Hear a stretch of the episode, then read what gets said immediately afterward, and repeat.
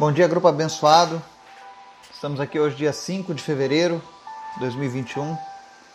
Hoje nós vamos dar seguimento ao nosso estudo.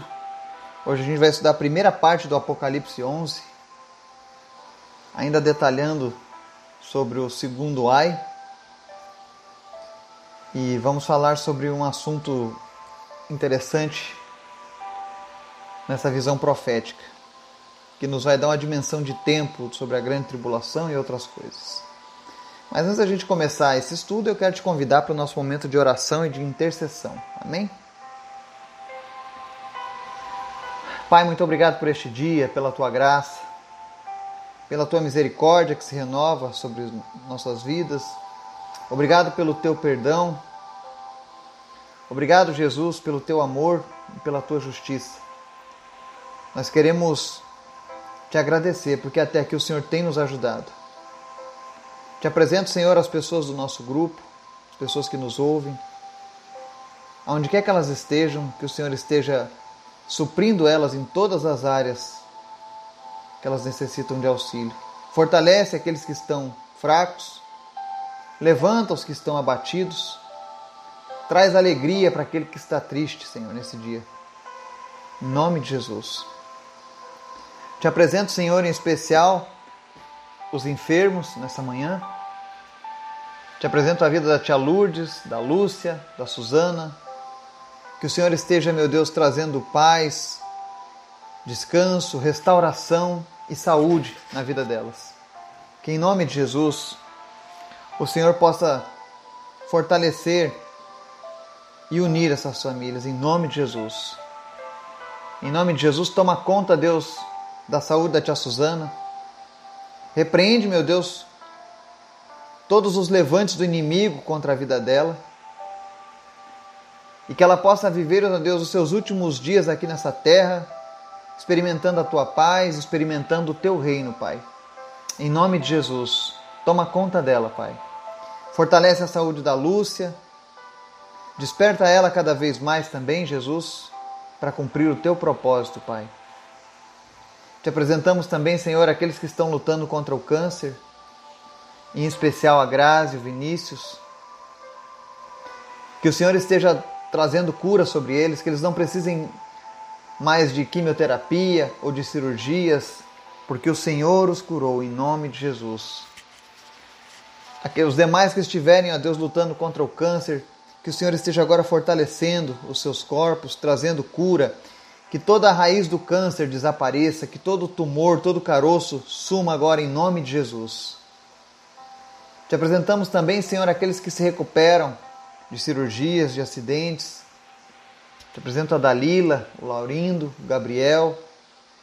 Que o Senhor esteja, meu Deus, fortalecendo o seu organismo para que eles possam se recuperarem o quanto antes. Apressa, meu Deus, a cura e a recuperação deles que eles possam retomar as suas vidas e que a única sequela, Deus, desses acidentes seja um amor incalculável pelo Senhor, um desejo forte de estar em tua presença, Pai, em nome de Jesus.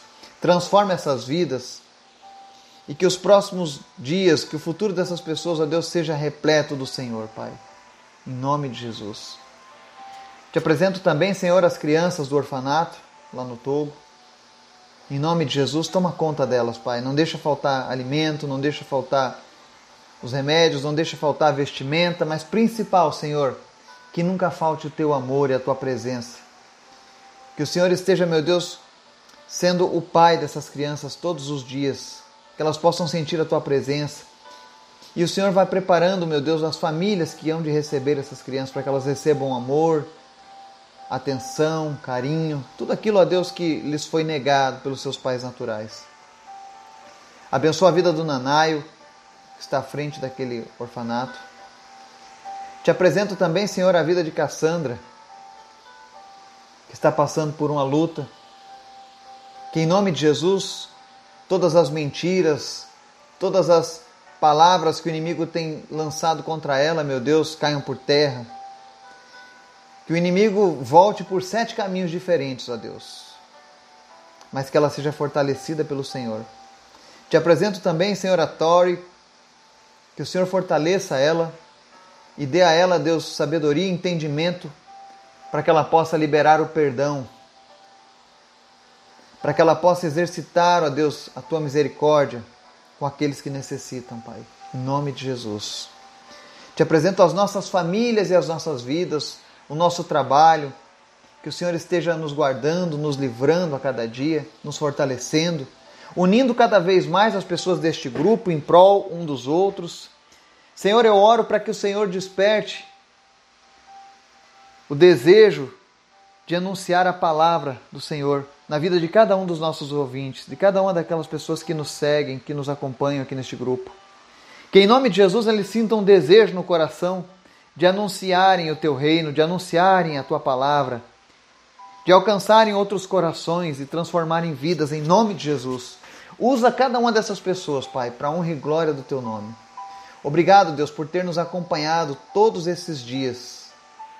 Fala conosco, Deus, através da tua palavra, em nome de Jesus. Amém. Estudo de hoje, Apocalipse 11. Ele diz assim: Deram-me um caniço semelhante a uma vara de medir e me disseram: Vá e meça o templo de Deus e o altar, e conte os adoradores que lá estiverem. Exclua, porém, o pátio exterior, não o meça, pois ele foi dado aos gentios. Eles pisarão a cidade santa durante quarenta e dois meses. Darei poder às minhas duas testemunhas, e elas profetizarão durante mil duzentos e sessenta dias, vestidas de pano de saco. Estas são as duas oliveiras e os dois candelabros que permanecem diante do Senhor da terra. Se alguém quiser causar-lhes dano, da boca deles sairá fogo que devorará os seus inimigos. É assim que deve morrer qualquer pessoa que quiser causar-lhes dano. Estes homens têm poder para fechar o céu, de modo que não chova durante o tempo em que estiverem profetizando. E têm poder para transformar a água em sangue e ferir a terra com toda sorte de pragas, quantas vezes desejarem. Quando eles tiverem terminado o seu testemunho, a besta que vem do abismo os atacará e irá vencê-los e matá-los. Os seus cadáveres ficarão expostos na rua principal da grande cidade, que figuradamente é chamada Sodoma, e Egito, onde também foi crucificado o seu Senhor. Durante três dias e meio, gente de todos os povos, tribos, línguas e nações contemplarão seus cadáveres e não permitirão que sejam sepultados. Os habitantes da terra se alegrarão por causa deles e festejarão, enviando presentes uns aos outros, pois esses dois profetas haviam atormentado os que habitam na terra. Mas depois dos três dias e meio entrou neles um sopro de vida da parte de Deus, e eles ficaram em pé. E um grande terror tomou conta daqueles que os viram. Então eles ouviram uma forte voz dos céus que lhes disse: Subam para cá. E eles subiram para os céus numa nuvem, enquanto seus inimigos olhavam. Naquela mesma hora houve um forte terremoto e um décimo da cidade ruiu. Sete mil pessoas foram mortas no terremoto. Os sobreviventes ficaram aterrorizados e deram glória ao Deus dos céus. O segundo ai passou, o terceiro ai virá em breve. Amém e amém. Agora nós estamos aqui numa leitura do segundo ai e ele é rico em simbolismo. E se você tem um tempinho para estudar a palavra de Deus, leia o Antigo Testamento. E você vai ver muito desse simbolismo lá no Antigo Testamento, isso vai te aumentar a tua compreensão da Bíblia. Principalmente quando a gente vê esses sinais. Por exemplo, no começo ele fala sobre medir o templo, né? E nós sabemos que o templo de Deus, o templo de Salomão, ele foi destruído por volta do ano 70 depois de Cristo e nunca mais foi reconstruído. Em cima dele hoje nós temos uma mesquita muçulmana. Mas um dos sinais da volta de Jesus é a reconstrução do templo. E nós sabemos que já existem projetos hoje em andamento para essa reconstrução. Inclusive, judeus do mundo inteiro começaram a fazer um banco de dados genético para encontrarem os, os descendentes diretos da tribo de Levi e já estão treinando essas crianças, esses jovens, para o sacerdócio levítico. Porque eles vão restaurar o sacerdócio levítico, como era nos tempos antigos. Isso é uma prova de que está próximo. Logo em breve, muito em breve, eles vão conseguir reconstruir esse templo. Então, Daniel já havia profetizado isso, que o templo seria reconstruído antes da vinda do Messias. No verso 2, ele nos mostra, por exemplo, que o tempo dos gentios, ou seja, o tempo dos, dos ímpios, será ainda de três anos e meio, a metade da grande tribulação. Durante esse tempo, eles continuarão ainda se sentindo impunes. A Bíblia fala, inclusive, de uma falsa paz nos três primeiros anos e meio da tribulação. No verso 3, ele nos mostra que no mesmo período da grande tribulação, Deus levantará duas testemunhas pregando arrependimento por três anos e meio. Esse pano de saco representa esse arrependimento. No Antigo Testamento, na cultura hebraica, quando você errava, quando você se arrependia, um dos sinais do arrependimento era vestir pano de saco, mostrando que você estava se humilhando. Tá? Isso era muito comum. E nós vamos ver mais à frente que esses, essas duas testemunhas elas vão trazer é, similaridades com os profetas. Você vai ver aqui que nos versos 4 a 6, eles vão estar cumprindo a palavra de Zacarias capítulo 4 sobre essa questão dos candelabros, né? E você vai ver que eles possuem poder para realizarem grandes sinais. E vão estar trabalhando em consoante com aquelas calamidades que a gente já viu sendo citadas anteriormente. Agora, uma coisa que é interessante é que a palavra diz que eles vão poder, inclusive, parar a chuva, semelhante a quem? Profeta Elias. Elias parou a chuva por três anos e meio. Não significa que aqui eles vão parar a chuva por três anos e meio. Mas no passado, Elias fez com que a chuva parasse na terra de Israel por três anos e meio, em testemunho ao poder de Deus em sua vida. E você vê também sobre as pragas, semelhante ao que aconteceu no Egito, tipificando que esses dois profetas que serão levantados, essas duas testemunhas que aparecerão, elas vão ser um sinal claro para os hebreus, para os judeus, porque eles vão estar ali na mesma virtude, na mesma unção do Elias e na mesma virtude de Moisés. Ou seja, vão fazer sinais semelhantes aos grandes ícones da palavra de Deus. Eu acredito que não serão eles, porque eles já estão com o Senhor, mas serão pessoas que virão na mesma virtude. O verso 7 mostra que apesar de três anos e meio eles serem protegidos por Deus, ou seja, quem tentar contra a vida desses homens vai ser morto. Isso mostra o cuidado de Deus aos seus filhos. E fala que quando eles cumprirem o propósito deles, Deus vai permitir que eles sejam mortos pelo anticristo. E, e o que é interessante é que quando a Bíblia foi escrita no livro de Apocalipse, há dois mil anos atrás, talvez fosse impossível para quem lesse, imaginar o mundo inteiro olhando duas testemunhas numa praça, falando de Deus e mostrando sinais e maravilhas. Porque não tinha como, não tinha televisão. Hoje nós temos a televisão, nós temos a internet, que vai mais além ainda. As pessoas vão poder ver, provavelmente, sei lá, vai ter alguma coisa mais moderna, se for daqui a muitos anos, mas se for agora, nos nossos dias, nós já vamos poder contemplar algo como isso pela internet. As pessoas olhando as testemunhas. E a Bíblia diz que todo mundo vai ver eles sendo mortos. E no verso 8 diz que os seus cadáveres vão ficar expostos na rua principal da grande cidade. Essa grande cidade é Jerusalém. E aqui diz que figuradamente ela vai ser chamada de Sodoma e Egito. Ou seja, Jerusalém vai ser tomada pelo homossexualismo ou seja, pelo sodomismo, e vai ser, transform... vai ser também convertido em uma cidade mundana. A cidade que hoje é a capital espiritual do mundo. Por que espiritual do mundo? Porque as três maiores religiões estão ali: o cristianismo, o judaísmo e o islamismo. Todos usam essa cidade como referência. Ainda que o Islã use, tente Meca, mas o local sagrado ainda é Jerusalém. Por isso que a todo tempo eles brigam pela posse daquele território. E você vê que uma cidade tomada pela, por essas três religiões vai ser convertida agora num local onde o pecado vai imperar. E a Bíblia diz aqui que as pessoas vão se alegrar.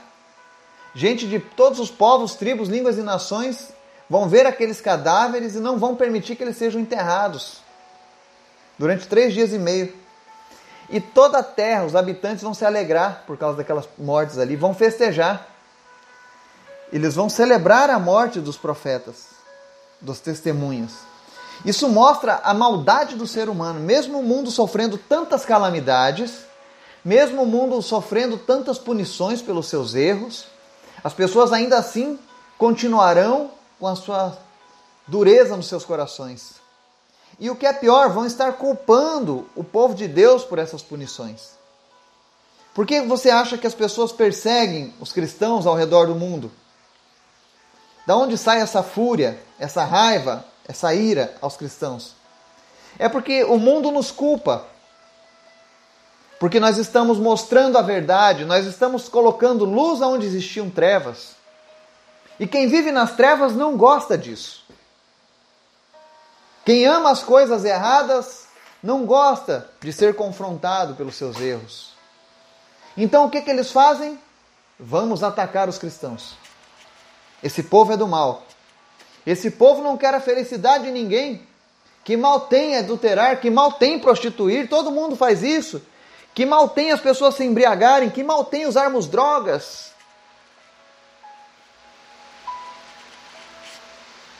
É isso que o mundo tem tentado contra as nossas vidas. Mas a palavra de Deus é a nossa bússola. Ela é a nossa certeza de que a nossa luta não é em vão, de que nós estamos defendendo o que é certo, sim. O mundo hoje tem essa questão de relativismo. A verdade é relativa, o que é uma verdade para você pode não ser para mim. Jesus Cristo disse: Eu sou o caminho, a verdade e a vida, ninguém vem ao Pai senão por mim. Se nós não estivermos de acordo com a palavra de Jesus, com a vida de Jesus, Jesus não estiver habitando em nós, nós jamais chegaremos ao Pai. Religiões não nos levam a Deus. Boas obras não nos levam a Deus. Boas ações não nos levam a Deus. O que nos leva a Deus é comprometimento com Jesus. E o comprometimento com Jesus é em todas as áreas das nossas vidas. Não é em apenas algumas. Ah, eu me comprometo em Jesus no meu trabalho sendo honesto, mas no meu casamento não.